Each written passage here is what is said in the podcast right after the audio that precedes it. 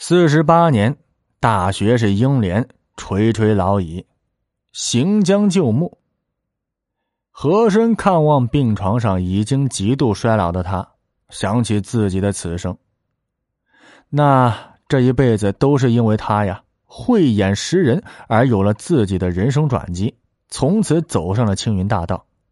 这仕途之中的多次危机，又得到了他的赐教。这否则。自己有可能会走太多的弯路，想到此处，和珅不由得抓住英莲的手，流泪道：“要是有长生不老之药，费我多少财产，我都愿意去换来。”这英莲气息不多了，但神智还明了，听了和珅的话，愣愣的盯着，抬起右手指着和珅，和珅就问了：“我，我我怎么了？”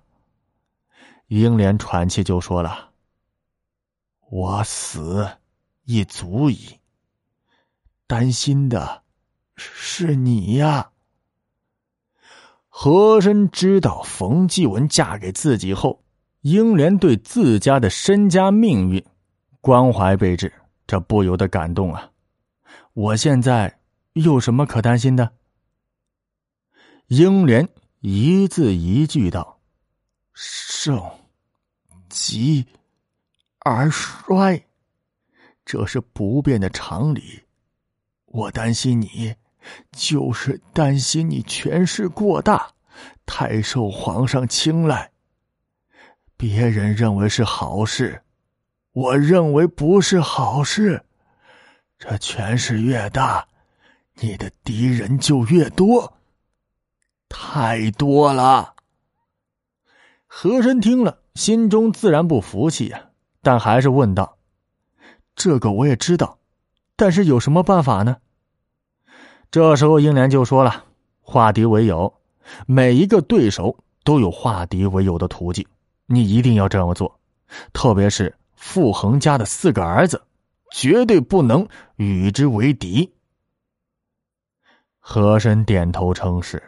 英莲看了看窗边的和珅与冯继文。呆呆看了许久，面露微笑，赫然而逝。和珅虽然对自己的权势是志在必得，但英莲的话，他认为还是极有道理。这一日，和珅在军机处值日，福长安与军机大臣阿贵、王杰和董诰交好，福长安就对阿贵说。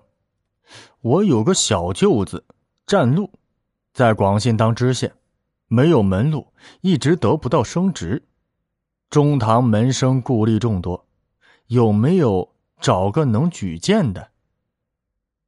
这阿贵听罢，很是恼火。因呢是晚辈，便训斥道：“你来军机处，整天脑子里想的就是这种问题。你父亲英雄于世。”你三个哥哥都是有贵胄之风，就你思量这种苟且之事，丢不丢人？这升不升职的，靠他的本事，哪里是找关系弄来的？福长安原以为自己站在阿贵这一边，这种事情呢能得到关照，没想到碰了一鼻子灰，自己资历又浅，被骂了也不敢还嘴。只能灰溜溜的红着脸站着。王杰、董告也是冷眼相看，都没想到这福长安是这样的人。这言者无心，听者有意呀。和珅在一旁听着，暗暗有了主意。下朝的时候，和珅悄悄靠近福长安，就说了：“大人，您的小舅子占禄，我也听说过。”能力还不错，经查的时候呢，我一定会多多关注他的。福长安对和珅那是一直嫉妒啊，视为敌人。听和珅的口气，不敢断定是什么意思，就说了：“你是看我被阿贵臭骂，过来落井下石的吧？”和珅满脸笑意的就说：“哎呀，大人，错怪我的意思了。”阿贵为人谨严，唉，有点不近人情。那我以为啊，他说你说的有点过分。我们虽然都希望是公事公办、正义凛然，这可是回到身边，谁没有一些事情要同僚之间互应、互相照应的？啊，詹路的事情，我刚好能够办得到，举手之劳，大人尽管放心。福康安晓得和珅是个心思缜密的家伙，他的资历与权势都比自己高，要不是仗着阿贵呀，自己也不敢与他为敌。不知道今天是不是吃错药了，他呀对自己低声下气的，所以他半信半疑的就说了：“哦，如果这样，那我就先谢过何大人了。”福康安不敢与之多说，他怕呀，这是和珅下的诱饵，把自己骗进去。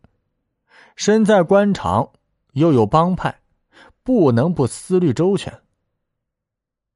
京察制度乃是定期考核京城官员，考核的结果分为几个等级：称职者升官，不称职者降职，平常者不升不降，贪污者交由法司处理。庸碌无为者直接罢免。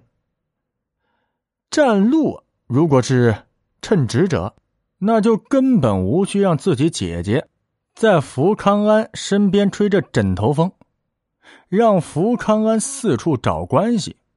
那他是感觉到自己京察中胜算无多，拿不出成绩，所以只能未雨绸缪了。这果不其然呢，到了年底的京察。以占路的政绩标准，只能是庸碌无为者这个档次。和珅参与评级，将他列为称职者，享受保送一等的待遇，升为广信知府。福康安那是受宠若惊，这才知道啊，和珅是真心示好，当即备了礼物登门重谢。他与兄弟夫长安相比，实在是身无所长，不可能在战场上建功立业。他自己呢，一步步走上来，全是仰仗父荫。福康安有自知之明，知道唯有笼络关系，接近圣上，才能长袖善舞，步步高升。在嫉妒和珅，也是觉得和珅在这方面比自己聪明，运气又比自己好。这当下呀，与和珅交好之后，两人觉得颇有共同语言。两人本来就没有什么本质上的矛盾，只不过战队不同而已。这如今兵势前嫌，福康安对和珅由嫉妒转为钦佩，交往渐深，居然有相见恨晚之意。对于如何取悦圣上，两人谈的是十分投机。四十九年。乾隆的曾孙奕纯生子，名在熙，终于是五世同堂了。这是皇家何等的荣耀啊！举国同庆。乾隆喜不自胜，就说了：“这等盛世，不知何等庆祝，才能表达此情此景啊？那只有吟诗一首呗。”这和珅忙说道：“皇上要怎么样庆贺呀？”乾隆摇摇头，就说了：“朕每年的活动也就木兰围场狩猎、热河山庄避暑、北海冰溪，这最盛大的也就是江南巡游。可以说这些都习以为常了。五世同堂，百年不遇，还请何爱卿动一动心思，看看能有什么新鲜的排场。”和珅叩头道。这是一等一的荣耀事，奴才一时想不出来，还是回去想一想再回复。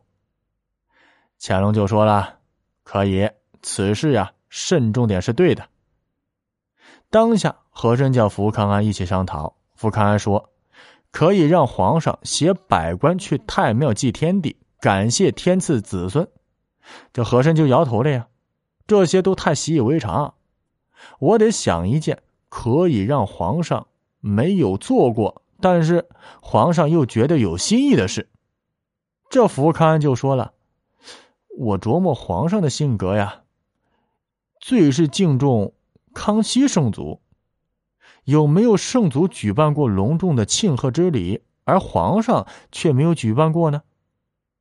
和珅的记忆力超人，这一想就来了。哦，我想起来了，圣祖康熙除了下江南，与之媲美的乃是六十岁的花甲大庆。当时他别出心裁，挑选了有名望的六十五岁老人，邀请到畅春园参加盛宴。当时参加盛宴的老人多达一千余人。圣祖老人敬酒，其乐融融，盛况空前。后来到了康熙六十一年，圣祖亲政六十周年，再次举办千人大宴。圣祖作七律诗一首，名曰《千叟宴诗》。这宴席上的满汉大臣也作诗奉贺，以祭其圣。千叟宴因而得名啊。